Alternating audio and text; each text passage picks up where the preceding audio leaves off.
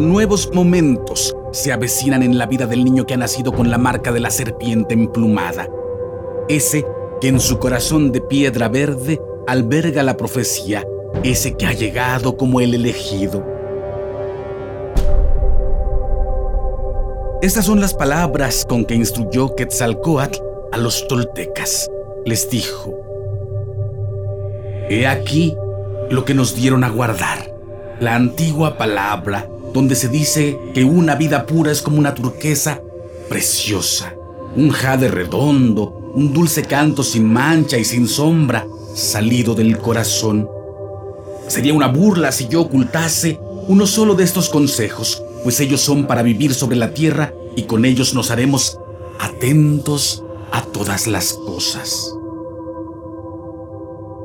Huehuetlahtoli. Los enemigos han mostrado sus intenciones desde el primer momento intentando dar muerte al pequeño. Inmediatamente después de su nacimiento, rodeándose de complicidades traicioneras y ambiciosas. Pero el destino tiene otros planes. Y en un universo donde no existen las casualidades sino las causalidades, luego de la muerte de su madre el niño ha sido llevado por los devenires de la vida al regazo y la protección de sus abuelos. En Tula abundan los rumores y las voces que deforman la realidad para dejar el poder en manos de los desleales. Mientras tanto, el muchacho crece y a través de una ardua y disciplinada formación en Tepoztlán se va ungiendo del futuro esplendoroso que le ha sido presagiado. Conoced experimentalmente el camino de las cosas.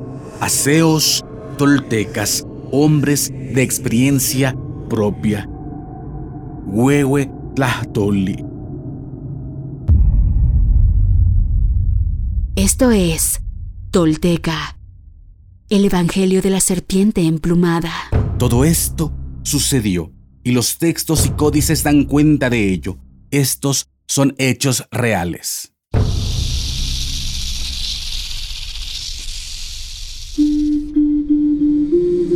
Quienes logran desentrañar en sí mismos el secreto del todo, se vuelven personas espejo, rostro y corazón. Y en ese espejo nos reflejamos todos como herederos de la náhuac.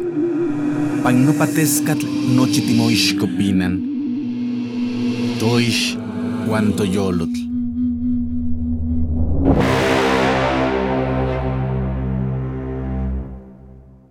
Tolteca, el Evangelio de la Serpiente Emplumada, un podcast basado en la obra de Frank Díaz y producida por Nación Tolteca y Fundación Donde Educarte, para la consolidación de nuestra identidad y nuestro poder como cultura ancestral, vigente en el presente. Producción y realización, Warp. Narración, Mardonio Carballo. Suscríbete a nuestro podcast y síguenos en redes sociales como arroba Nación Tolteca.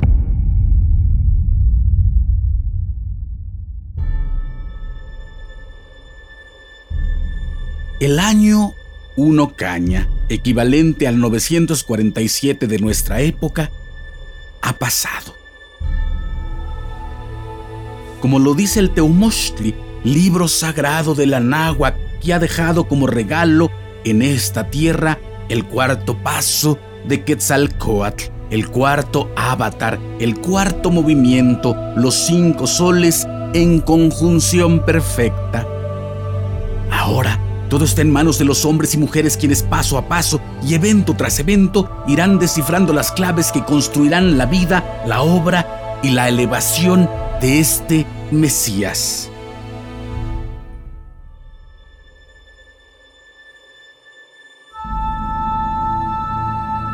Tepoztlán, año 7 casa, 953 después de Cristo. Pasó el tiempo y Seacat creció. Era un niño fuerte y alegre, para disgusto de sus abuelos quienes temían que ocurriera un accidente, Con frecuencia subía al cerro cercano a la casa y sentado sobre una corteza de árbol, se dejaba resbalar hasta el suelo.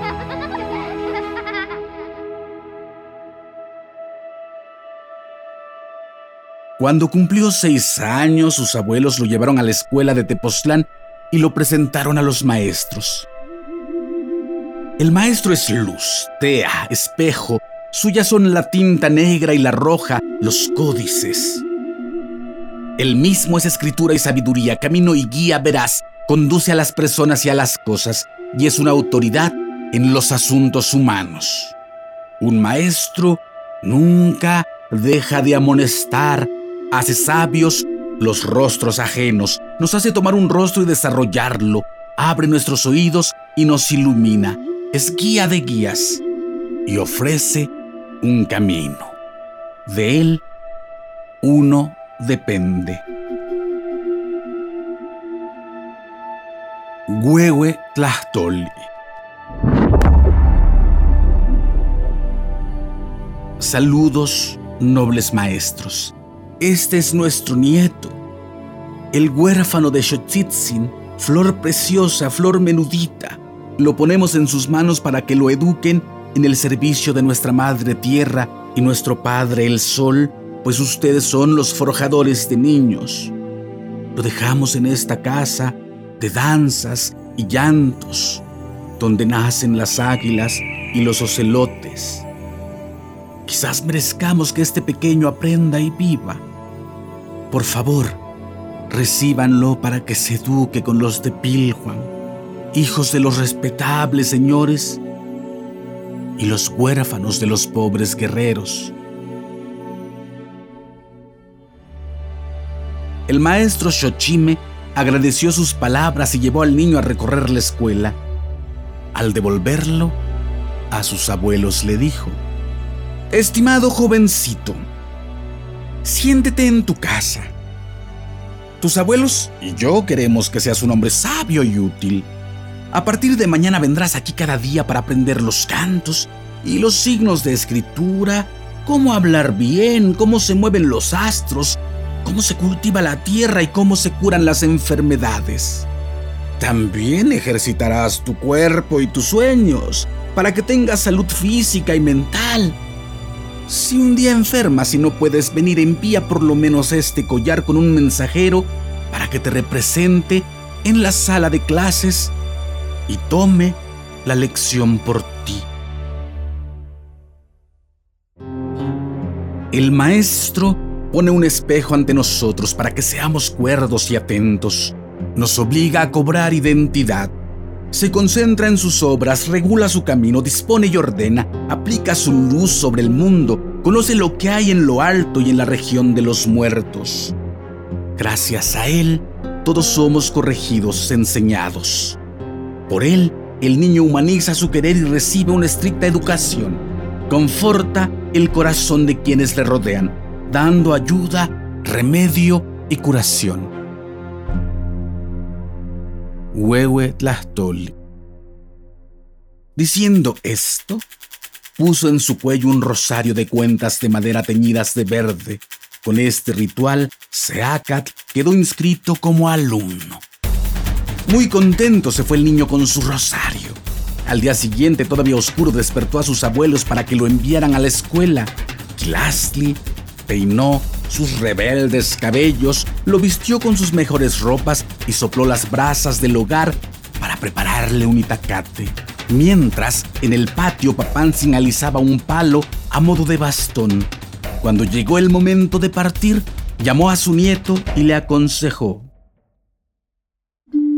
Xonixio no comichik no xocoyoc, mazancana timawil tihtío, ni mis chistes nican ni yehtlacuitica, ni tlacuepalotica, ni tlachixtica.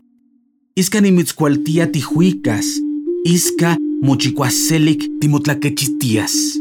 Intlacana tiquinamiquis motlahtlahuan, intlahco timayawis, au intla, sancuautla, chanicajcaj, tlamajalatic, amotle ischiwilisneki. Ahu intla tlacanahuali y techtiquitas intlasan tlan techinampol. Xihcuauihuitequixihmihti tihualki intlapostehki. Axoyatl. Nican nitlachistica. Ni xomomo, ni huehue, cayecuali. Ni cautzini. Anda rápido, nieto mío, mi pequeño, no te distraigas por ahí. Aquí te espero yo fumando mi tabaco, aspirando el humo y observando. Lleva esta comida que te doy. Toma este báculo para que te apoyes. Si en algún lugar encuentras a los perversos, rómpeles los dientes de un puñetazo. Observa bien. Si solo son moradores de los bosques de amable sonrisa, no te quieren dañar. Pero si notas que son brujos y te enseñan los dientes, descaja una rama de pino y pégales con ella hasta que caigan. Aquí te espero yo, el anciano protector. Ve en paz, hijo mío. Animado con estas palabras, Seacat marchó por el sendero. Al llegar al bosque, hincó la rodilla izquierda en la tierra, tal como le habían enseñado sus abuelos, y rogó a los espíritus del cielo que le protegieran en el camino.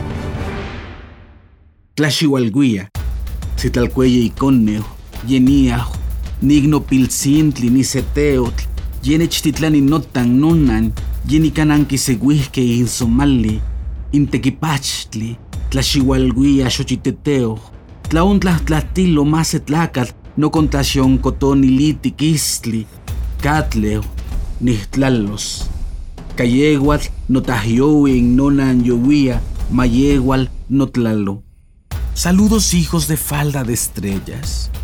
Ya me voy yo solo y sin protección, pues me envían mi padre y mi madre. Detengan a los feroces y a los malvados, oh dioses floridos. Que se vayan y desaparezcan los tropiezos, que a nadie tenga yo que agredir. ¿Por dónde iré? Puesto que este es el camino que me señalaron mis padres, por él tomaré. Tepoztlán, año 8, conejo 954 después de Cristo. Cada cinco días Seacatl se internaba en el bosque, cazaba aves y conejos con trampas, que él mismo preparaba y los traía a su abuela para que los cocinara. Cuando cumplió siete años, viendo que era un niño valiente y responsable, sus abuelos le heredaron las armas de su madre, el arco y la flecha, el hacha de cobre, el puñal de pedernal, las sandalias de obsidiana, la camisa blindada y el escudo.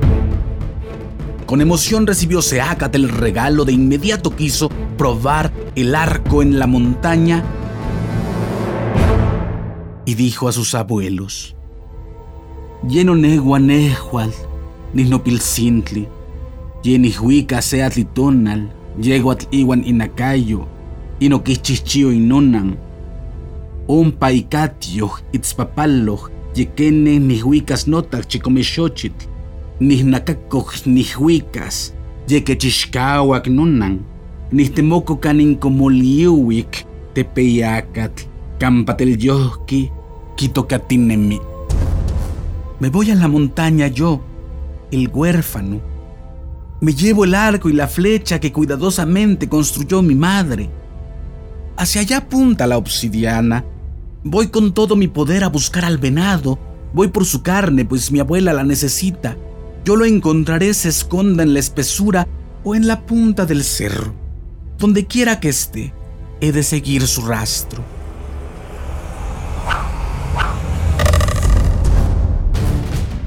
Los ancianos se inquietaron temiendo que se encontrara con el ocelote, pues la montaña era un lugar salvaje y lleno de animales, pero él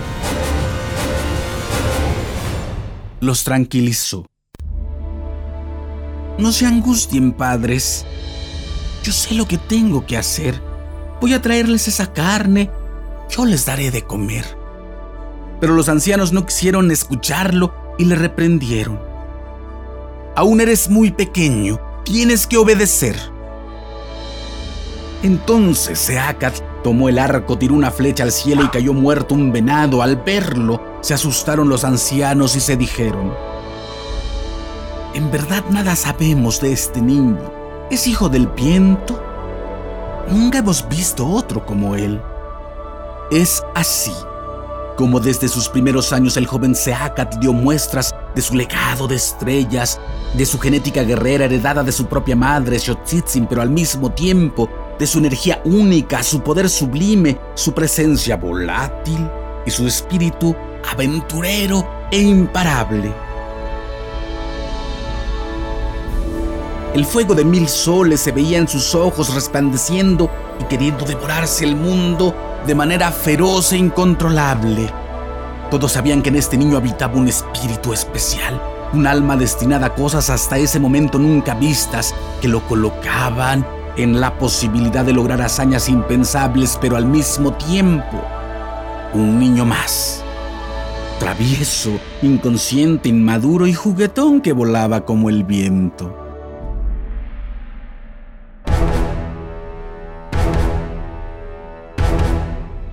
Seacat Topilsin Naxilquetzalcoatl, nuestro señor Uno Caña, cuarto paso de la serpiente emplumada, presencia insondable, profunda en nuestra identidad de pueblo de la náhuac. Gran nación tolteca que hasta hoy caminamos juntos, quebrando con los pies la tierra y quitando de tajo la hierba para limpiar y marcar nuestro camino colectivo hacia la eternidad.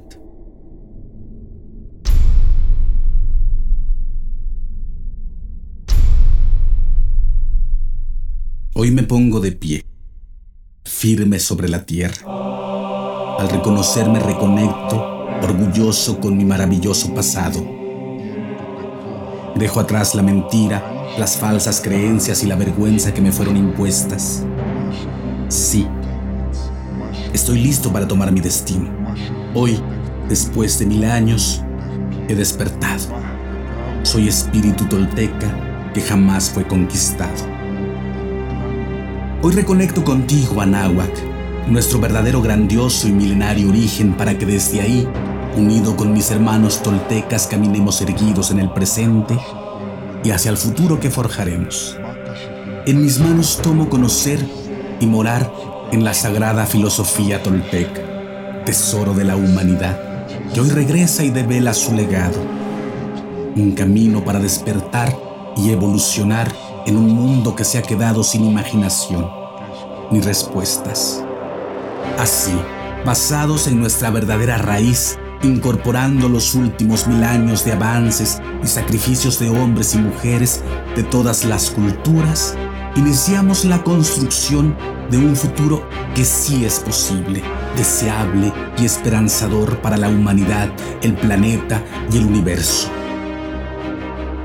Sí, soy sagrado. Sí, soy tolteca. Sí, soy sagrado, soy sagrado, soy tolteca. He despertado y desde mi vulnerabilidad descubro mi verdadero poder. Una vez más, mi corazón brilla en el horizonte.